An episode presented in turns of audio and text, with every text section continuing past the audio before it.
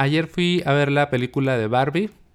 Me gustó mucho, se me hizo muy divertida, con varias capas de profundidad, humor, música y una película también creo que para cualquier persona, ¿no? Cualquier persona la puede disfrutar. Algo que también me gustó mucho fue ver esto de todas las personas que iban de rosa a ver la película. Se me hace muy bonito como esta colectividad, como personas de distintas edades, géneros, estilos, todas unidas y vestidas de rosa para ver una película. No sé, me gusta mucho esa esa como unión colectiva que detona en este caso una película. Yo no iba de rosa porque no, no tenía nada de color rosa que ponerme, pero si no, sí me hubiera puesto algo rosa. El caso es que viendo la película no pude evitar notar una gran similitud entre la historia de Barbie y la historia de el Buda, de Siddhartha Gautama, quien después se convirtió en el Buda. Y cuando noté esta similitud, se me hizo tan evidente que pensé, no creo ser el único que se está dando cuenta de esto. Así que llegué a mi casa y busqué en Google Barbie Buda, a ver qué resultado me arrojaba. Y lo primero que me salió fue una nota donde se dice que Margot Robbie, la actriz protagonista de la película, en una entrevista dijo que Greta Gerwin, la directora, le explicó a Margot, es que quiero hacer una película de Barbie que sea el viaje del héroe y que sea un pues sí, un viaje, un trayecto personal similar al de muchas figuras, como incluida la de el Buda. Entonces, la misma Greta Gerwin lo dijo, así que dije, ah, no estaba tan equivocado. Así que lo que voy a hacer en este episodio, que por cierto tiene spoilers, así que si no la has visto, mejor espérate a verla para después escuchar esto. Lo que voy a hacer aquí es comparar un poquito las historias, la de Barbie y la de Buda, y también quiero reflexionar un poco acerca de dos temas que se tocan en la película y que también resonaron mucho conmigo porque son temas que también están presentes en las enseñanzas del budismo. Entonces la historia de Barbie, a grandes rasgos, no la voy a explicar toda porque ya viste la película, pero empieza Barbie viviendo en Barbieland. Y Barbieland era un mundo ideal, un mundo perfecto, donde todos los días eran felices. Pero empiezan a pasar cosas que hacen que Barbie decida abandonar Barbieland para ir al mundo real. Y cuando llega al mundo real, Barbie empieza a darse cuenta de cosas. Se da cuenta de que se siente ansiosa, se da cuenta de que las cosas cambian inesperadamente, se da cuenta de que hay injusticias, se da cuenta de que hay personas viejas, que no todas las personas son jóvenes, como en Barbieland, entonces empieza como a descubrir cosas del mundo real. Y a partir de encontrarse con el mundo real, pues empieza a desarrollarse toda la trama de la película que, pues, a grandes rasgos sería un camino de autodescubrimiento, de conexión con las demás y, bueno, todo, toda una aventura. Y ahora te voy a contar la historia de Siddhartha Gautama, quien eventualmente se convirtió en el Buda. Buda significa el despierto. Es alguien que entendió la vida, que despertó, que se liberó de su sufrimiento y que ayudó a otras personas a liberarse de su sufrimiento. Entonces, Siddhartha Gautama, antes de ser un Buda, era un príncipe. Un príncipe que vivía en un palacio. Un palacio donde todo era lujos, comodidades. Un palacio donde todo era perfecto. Su padre, el rey, no dejaba que Siddhartha saliera de su palacio, porque el rey quería que su hijo, Siddhartha, se dedicara solamente a prepararse para ser el futuro rey. Entonces digamos que Siddhartha vivía en una especie de Barbieland. Pero llegó un momento en el que Siddhartha ya no estaba a gusto. Empezó a cuestionarse cosas, mm, sentía que, no era feliz en, las comodidades del palacio, Así que un día le dijo a el chofer, el que conducía los carruajes del palacio, le dijo, oye chofer, no seas malo, déjame salirme, llévame, llévame a ver el mundo real, a escondidas de mi papá. Entonces el chofer le dijo, va, vamos a escaparnos y te voy a llevar a que conozcas cómo es la vida fuera del palacio, cómo es el mundo real. Entonces Siddhartha y el chofer salen en el carruaje Y se dice que Siddhartha vio a cuatro personas eh, que le hicieron entender la vida. La primera persona a la que vio fue a una persona enferma. Entonces iban así por, por el pueblo, en el carruaje, y Siddhartha vio a alguien que estaba así como pues tosiendo, se veía raro a esa persona que estaba sufriendo. Y le pregunta a Siddhartha al chofer, oye, ¿qué le pasa a esa persona? Y le dice el chofer, ah, bueno, es una persona enferma. Es una persona que está teniendo un problema de salud. Y Siddhartha, mm, ¿y eso es, es normal? ¿O por qué le pasa eso? Y le dice el chofer, no, pues a todas las personas nos, pasa, es, es, normal que nos enfermemos. Tú porque estás en el palacio, pues no te enteras de eso, pero la realidad es que todos los seres humanos, pues nos enfermamos de alguna u otra manera. Tarde o temprano vamos a enfrentar un problema de salud. Y Siddhartha le dice, ¿y yo también? Y le dice el chofer, pues sí, tú también. Y como, oh, como que ahí le cayó un 20 a Siddhartha. Y bueno, siguieron avanzando, recorriendo el mundo real y se encuentran con una persona de la tercera edad, un hombre viejo. Entonces ve Siddhartha a un señor que estaba con el pelo canoso, encorvado, caminando despacito, sin dientes, y le pregunta al chofer, ¿y eso qué es? Ese señor que tiene. Y le dice el chofer, él es una persona vieja. Y dice, ¿y, es normal? Dice, sí, todas las personas vamos a envejecer. Y le pregunta el Buda, mm, perdón, bueno, ayer era Siddhartha, todavía no era el Buda, le pregunta, ¿y yo también voy a envejecer? Y dice, pues sí. ¿Y todas las personas que conozco van a envejecer? Sí. Oh, no, como que, ¿qué es esto? Y siguieron avanzando y se encuentran con un funeral unas personas llevaban cargando un ataúd y pues Siddhartha nunca había, había visto eso, no sabía qué estaba pasando y le dice, ¿qué está pasando aquí? ¿A quién llevan eh, ahí en esa caja?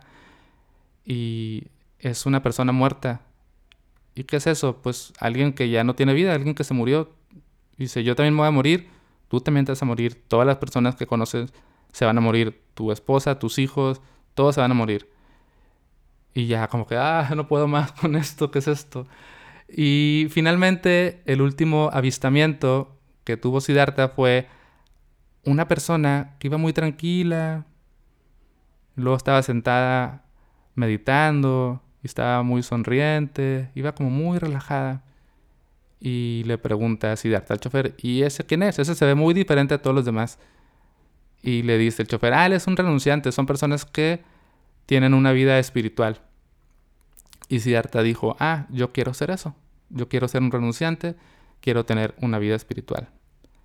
Y a partir de ese momento, Siddhartha toma la decisión de abandonar el palacio, de renunciar a sus lujos, de renunciar a su futuro puesto de rey, y se va del palacio a enfrentar la vida. Y fue así poco a poco, a través de mucho trabajo, de meditación, de conocer maestros, de entender muchas cosas de la vida que poco a poco se iluminó, digamos que se convirtió en Buda y ya que se convirtió en Buda empezó a transmitir sus enseñanzas a otras personas y de esa manera nació lo que hoy se conoce como el budismo. Entonces, aquí hay algunas similitudes, porque también cuando Barbie sale de Barbieland y va al mundo real, se encuentra con ciertas cosas, se encuentra con una persona mayor. No sé si te acuerdas, hay una escena donde está ella en una banca, Barbie, y a su lado hay una señora viejita. Y ahí me di cuenta de que, ah, mira, está dándose cuenta de que en el mundo real no todas las personas son jóvenes. También empieza en general a sentir una angustia Barbie, a darse cuenta de que el mundo real es sufrimiento. Y es lo mismo que pasa con, Siddhartha, se da cuenta que no todo es perfecto, que hay enfermedad, que hay vejez, que hay muerte. Y al final ya, ya el, recorrido que hace Barbie y Buda ya son un poquito diferentes. Ya no es como que Buda regresa al castillo a salvar a los Kens y a las Barbies, sino que ya cada quien tiene su viaje, pero es un viaje de autoconocimiento, es de descubrir quién eres, de entender la vida y también de, a través de tu propia transformación, ayudar a otras personas a transformarse. Porque Barbie lo que hace es no solamente se salva a ella, sino que regresa a salvar a otras Barbies e incluso a los mismos Kens, ¿no? Y es aquí donde quiero hablar de otros dos temas que se tocan en la película que también me resultaron familiares porque en el budismo también se expresan. Hay una parte donde Barbie le dice a Ken, ya casi hasta el final, le dice, es que Ken, tú no eres lo que crees que eres, tú no eres tus caballos, tú no eres esa fuerza, no eres la playa, no eres tu dojo, casa, house, eres tú, eres más que eso. Y ahí es cuando Ken dice, entonces Ken is me, como que se da cuenta de que es otra cosa, más allá de la idea que se ha hecho de él mismo y de su relación con lo demás. Y esto se parece mucho a la enseñanza del el no yo. En el budismo, la enseñanza del no yo es una invitación a darnos cuenta de cómo no somos la identidad que nos hemos construido. No somos una identidad fija ni una identidad absoluta y definitiva, sino que somos una entidad cambiante, somos una entidad compleja que está en interconexión con todo lo que nos rodea.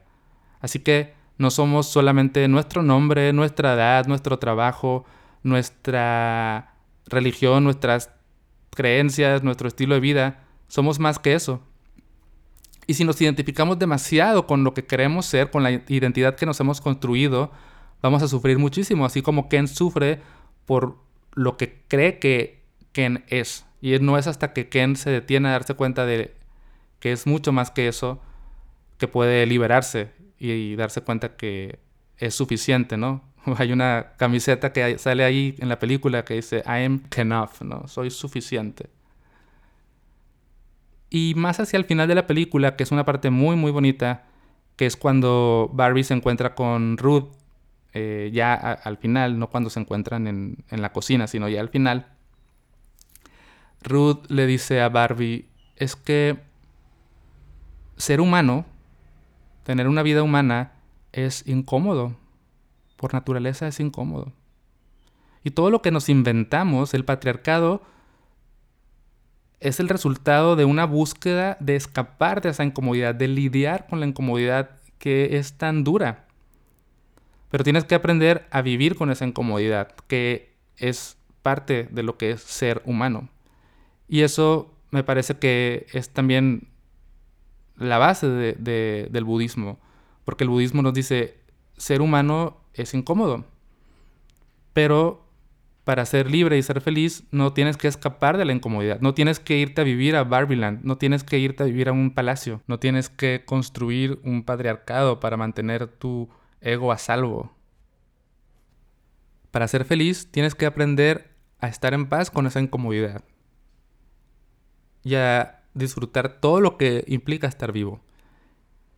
Y en esa escena, Ruth le dice a Barbie, cierra los ojos y siente. Y para mí esa es una pequeña meditación, porque Barbie cierra los ojos, siente su cuerpo, siente sus sentimientos, observa sus pensamientos y luego a través de su mirada descubre su conexión con el mundo. Entonces, no sé, me parecieron lindas estas similitudes. Capaz que no, no son así tal cual. Ya sabes que cuando tú tienes en tu mente algo empiezas a verlo todo con esos lentes, ¿no? Entonces, pues es común que si yo estoy muy clavado estudiando budismo empiece a ver budismo en todas partes. Pero pues me pareció interesante compartir esto. Y para cerrar también me gustaría invitarte a reflexionar acerca de tu propio viaje. Porque creo que todas las personas estamos en un constante salir de nuestra burbuja, salir de nuestra zona de confort, salir de nuestro palacio, de nuestro Barbieland, para ir a ver otras cosas, para conocer otras realidades, para conocernos a, nosotros mismos, para em, conectar con, con lo que implica estar vivo. Y a partir de ahí generar una transformación, un autoconocimiento.